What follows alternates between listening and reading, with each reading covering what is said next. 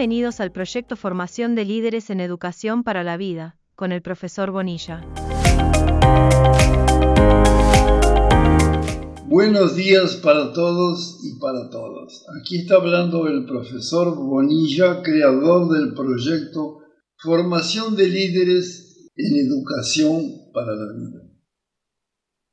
En el momento vamos a presentar el audio 84, en el cual se va a hacer una rápida presentación de un concepto fundamental que no puede ser eh, desarrollado con la amplitud necesaria, inclusive porque tiene una naturaleza técnica básica que no podemos entrar con ella en el proyecto. Se trata entonces de la agricultura ecológica. Todo el mundo debe haber oído hablar de la agricultura ecológica, pero no hay mayor difusión de más o menos en qué consiste. Y aquí vamos a dar las ideas básicas. Eh, comenzando por las bases filosóficas. La principal base filosófica de la agricultura ecológica es de naturaleza holística que en el caso particular significa que la línea directriz de la conducción de esa agricultura ecológica no pasará por objetivos crudamente inmediatistas e individualistas que caracterizan la famosa agricultura moderna basada en agroquímica, y sí por un abordaje de conjunto inter y transdisciplinario. Vamos a ir clarificando estas ideas. La agricultura ecológica tiene como punto focal una tríada, un terceto, un triángulo constituido por el hombre que trabaja la tierra, por la tierra misma, considerando aquí el suelo, el medio ambiente, las plantas y los animales, y por la necesidad humana de alimentos y otros productos.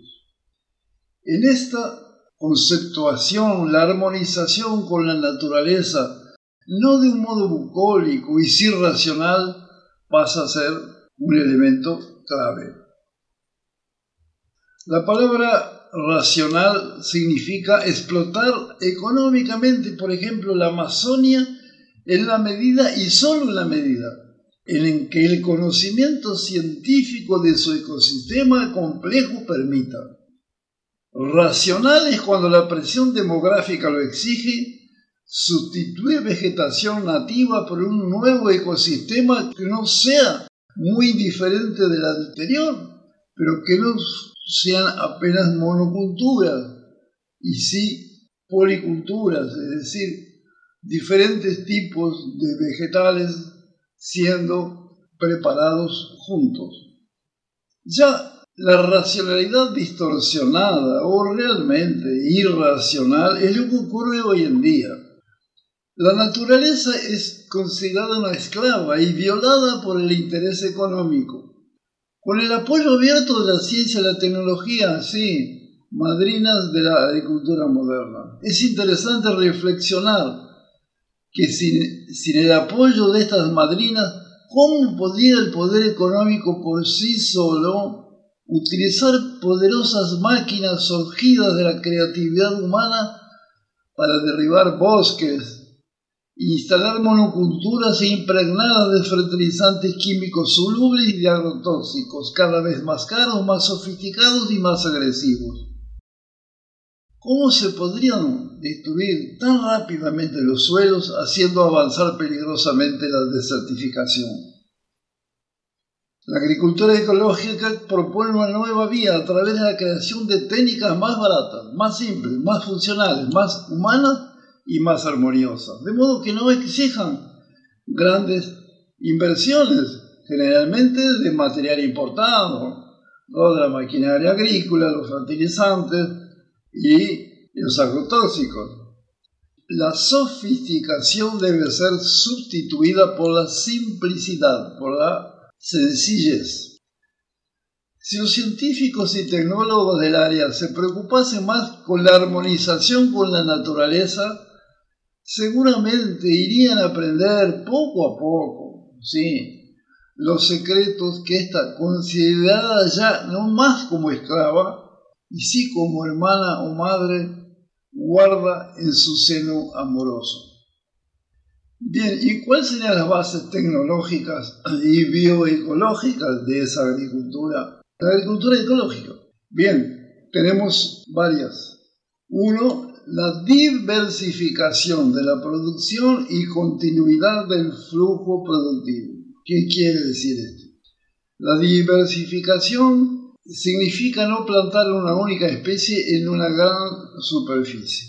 Y sí, utilizar rotaciones, consorcios agrícolas, sistemas silvoagropecuarios, plantas compañeras y otras formas que permiten al productor rural disponer de alimentos variados para su propia subsistencia.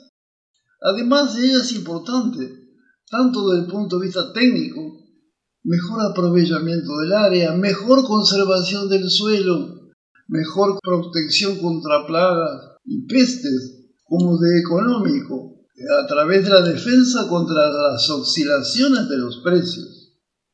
Un segundo aspecto es la mejoría de la capacidad productiva del suelo. Para esto es necesario un conocimiento adecuado de las leyes biológicas que rigen las complejas interrelaciones suelo-planta, animales, medio ambiente y sobre todo respetarlas y aplicarlas para mantener y aumentar la potencia del flujo productivo. Especial atención debe ser dada al desarrollo de una rica microfauna y microflora del suelo, así como a la estructura y aireación del mismo y al contenido de materia orgánica. No es lo que se está viendo, que es colocar más agrotóxicos, más fertilizantes químicos solubles y etc. El hecho es que la fina capa superficial del suelo es la mayor fuente conocida de alimentos para la humanidad y no solo la mayor, la mayor por mucho. La filosofía extractivista de la agricultura moderna no se preocupa mayormente con ella. Su pérdida gradual significa para la especie humana y para las otras un peligro mayor que cualquier otro. Solo para fines ilustrativos debemos informar que Bouillon estima que todos los años se pierden por desertificación, o sea, por empobrecimiento de los suelos, por el uso de las técnicas modernas. Se pierden 8 millones de hectáreas, o sea, la mitad del Uruguay se pierde todos los años y cada año está avanzando. En Brasil, solo con producción de soja en monocultivo, o sea, solo soja, se perdieron en 2004, yo estaba allá, viví en Brasil hasta 2011, 300 millones de toneladas de suelo. Bien, un tercer aspecto es la parte nutricional. El desequilibrio nutricional producido en las plantas por los fertilizantes químicos solubles se debe a que ellos son absorbidos directamente por aquellas, como ocurriría con un niño devorando dulces y chocolates. Van a engordar y se van a enfermar. Y eso es lo que pasa. Se alteran así las leyes naturales de la fisiología vegetal y en consecuencia se modifica profundamente el metabolismo de las plantas. Por otro lado, los mencionados fertilizantes aumentan dramáticamente la presión osmótica en el suelo con ese aumento de la presión osmótica, se inhibe el desarrollo de microorganismos en el contenido y que son vitales para un desarrollo sano de las plantas. Sí, pueden tener desarrollo de muchas toneladas, pero no desarrollo sano, que es lo que precisamos. Estos microorganismos han sido creados por la naturaleza con el objetivo de actuar como intermediarios en los procesos nutritivos transformando elementos insolubles en sustancias asimilables por las plantas. De esta forma, la agricultura ecológica solo recomienda fertilizante de origen orgánico o mineral siempre que insoluble, porque esos insolubles son más peligrosos, como vimos los caramelos y los bombones constituyendo el alimento de los niños, ocurre lo mismo. Tenemos también los aspectos fitosanitarios.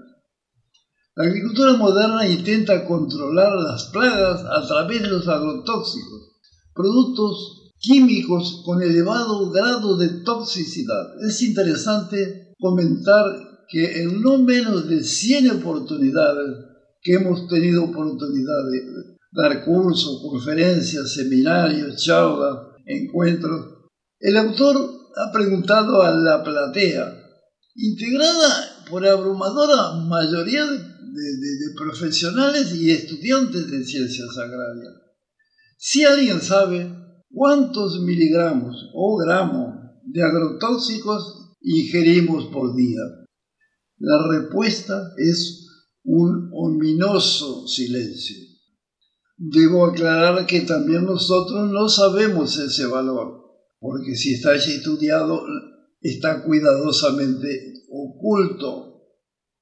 La agricultura ecológica, por su parte, tiene como propósito básico el desarrollo de la resistencia natural de las plantas a los ataques de plagas y pestes, la utilización de fertilizantes orgánicos y minerales poco solubles proporciona una dieta equilibrada para las plantas, lo que induce a un notable aumento de la vitalidad de estas, de modo que resisten en alto grado al ataque de las mencionadas plagas.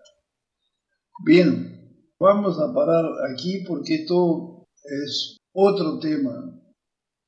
30 años después de gran esfuerzo, no sé cómo conseguir recursos para editar yo escribí un libro sobre agricultura ecológica que tiene más de 200 páginas.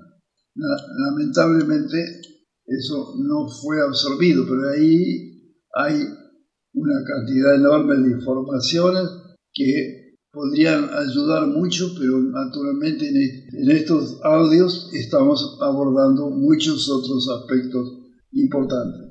Con todo, en el próximo audio vamos a hacer una continuación en la de 85 para dar un poquito más de información que ahora se refiere a otros puntos relacionados con esto. Por ejemplo, la calidad biológica de los alimentos.